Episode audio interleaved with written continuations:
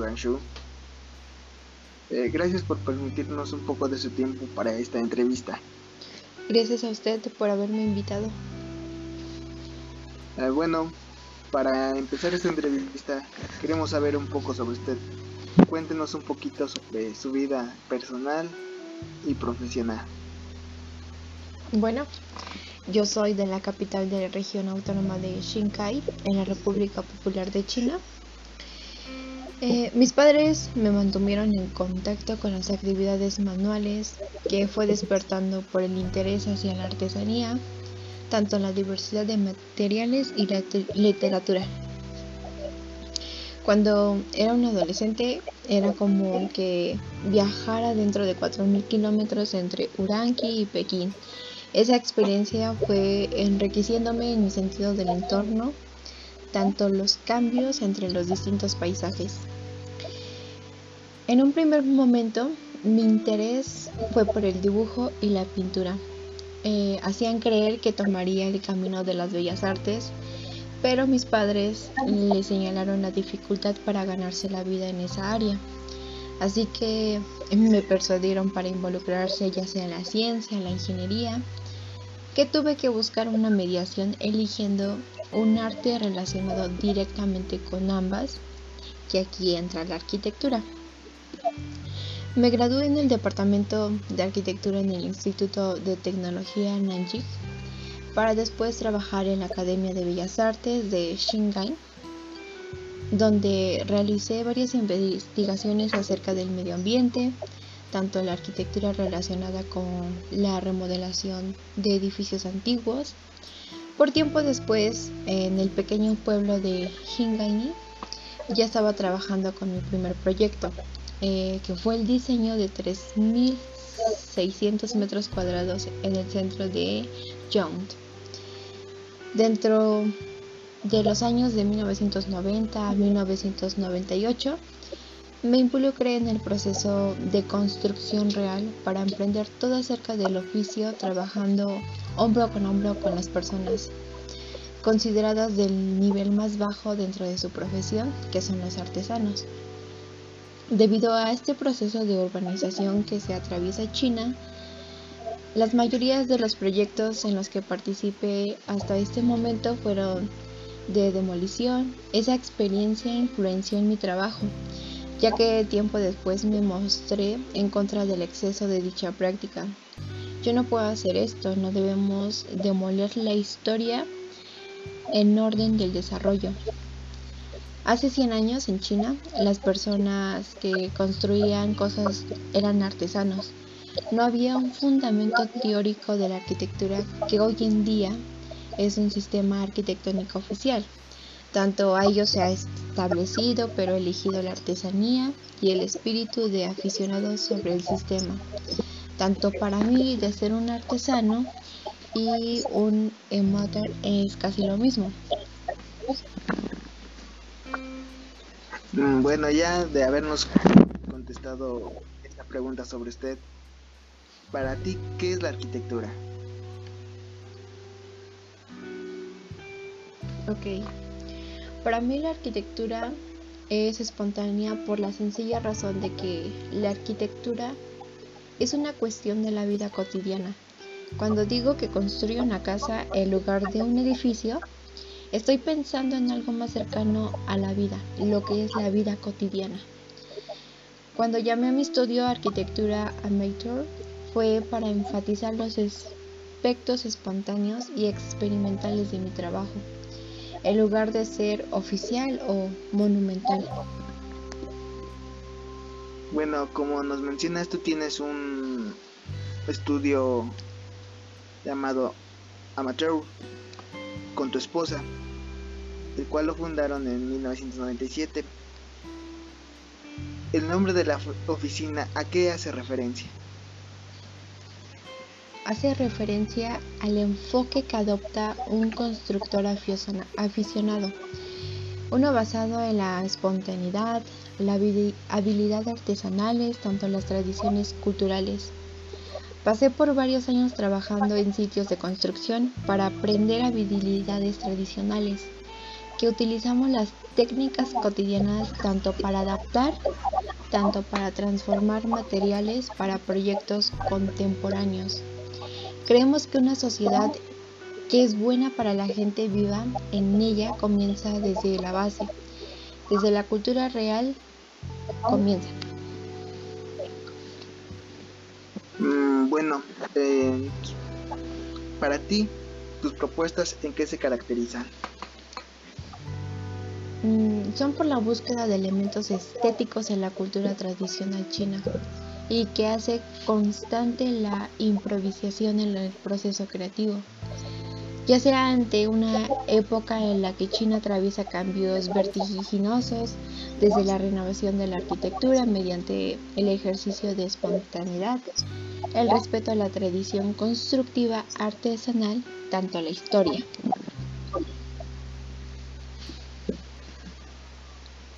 En tus trabajos sueles mezclar materiales nuevos y reciclados. ¿Por qué? En la arquitectura tradicional se construía con materiales antiguos que eran reciclados. Todo esto acabó con la nueva arquitectura. Pensé que recuperar este método artesanal en los tiempos modernos porque es ecológico y tanto conserva la tradición. Los arquitectos debemos tener valores morales y tener la responsabilidad por la sostenibilidad y el medio ambiente. Mm, bueno, Sabemos que tú dices que la arquitectura no es solo un objeto, que tú la sitúas en un contexto. ¿Esto a qué se debe? Porque comparte su perspectiva sobre la arquitectura contemporánea y lo que significa ser un arquitecto hoy en día. La arquitectura no es solo un objeto que sitúas en un contexto. Tu experiencia de la arquitectura comienza mucho más allá del edificio. La arquitectura no es solamente la casa en sí misma, también incluye una gran área en el entorno en ella. Todo es arquitectura. Mm, bueno.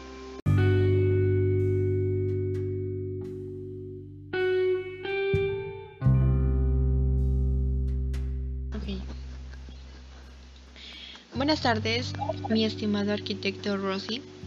Le agradecemos que haya aceptado esta pequeña entrevista.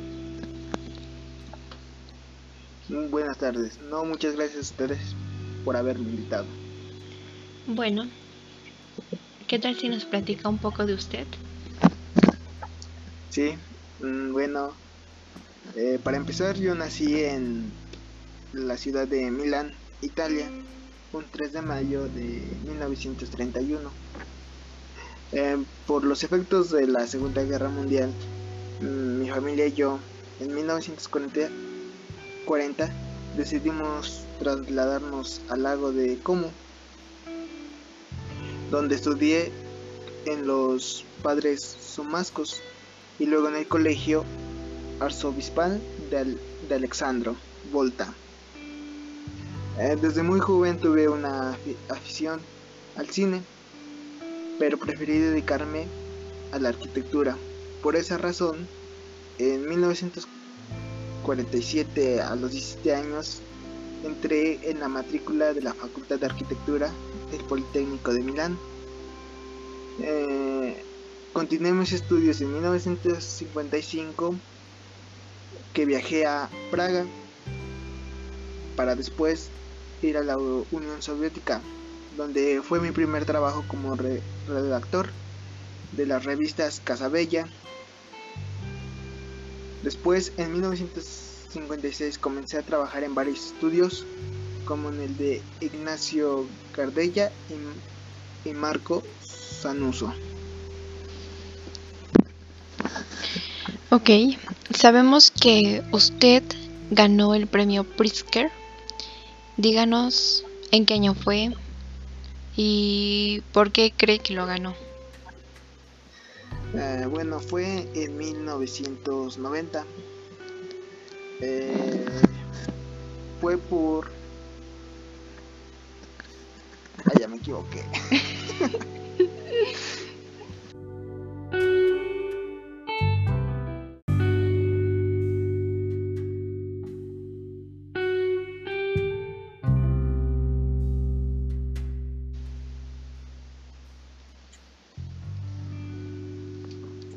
que ganó el premio Pritzker.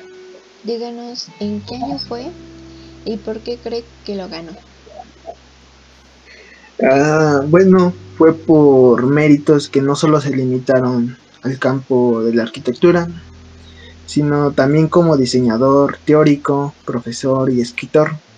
Incluso uno de los miembros del jurado se expresó diciendo que yo era un poeta convertido en un arquitecto, así como también por mi edificio, el Hotel Palazzo, el cual también ha recibido diferentes premios. Muy bien. ¿Y tanto su lenguaje arquitectónico, cuál es? Pues me trato de concentrar en formas geométricas básicas, ya sea como el cubo, el cilindro, la pirámide, prismas. Eh, eso es lo que caracteriza, caracteriza, caracteriza mis proyectos, así como el juego de luces y sombras. Aparte sabemos que usted es al escribir y hacer arquitectura ejercita como profesor, ¿qué escuela ejerció? Eh, fui profesor de arquitectura en la Escuela Politécnica de Milán, así como en el Instituto Universitario de Arquitectura en Venecia, también en la Escuela Técnica Superior de Zurich y en la Escuela Cooper Unión de Nueva York. Muy bien. Y tanto a lo largo de su, de su carrera, ha realizado numerosos e importantes proyectos en los Estados Unidos. ¿Nos puedes decir cuáles son? Sí, bueno, uno de los primeros fue la casa unifamiliar de Mount Ucono, en Pensilvania. Asimismo, como diseñé un arco monumental para la ciudad de Texas y recibí el encargo de proyectar la nueva escuela de arquitectura en Florida.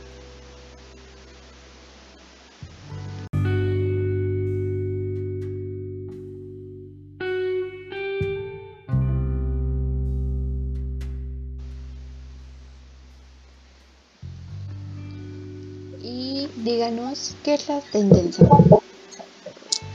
Bueno, surgió en el año 1960 como la idea de varios arquitectos como Gracie, en el cual es un movimiento neorrealista que comenzó a cimentar las bases sobre las que se tenía que asentar un pensamiento urbano influyente hacia el siglo pasado en Europa. Muy bien.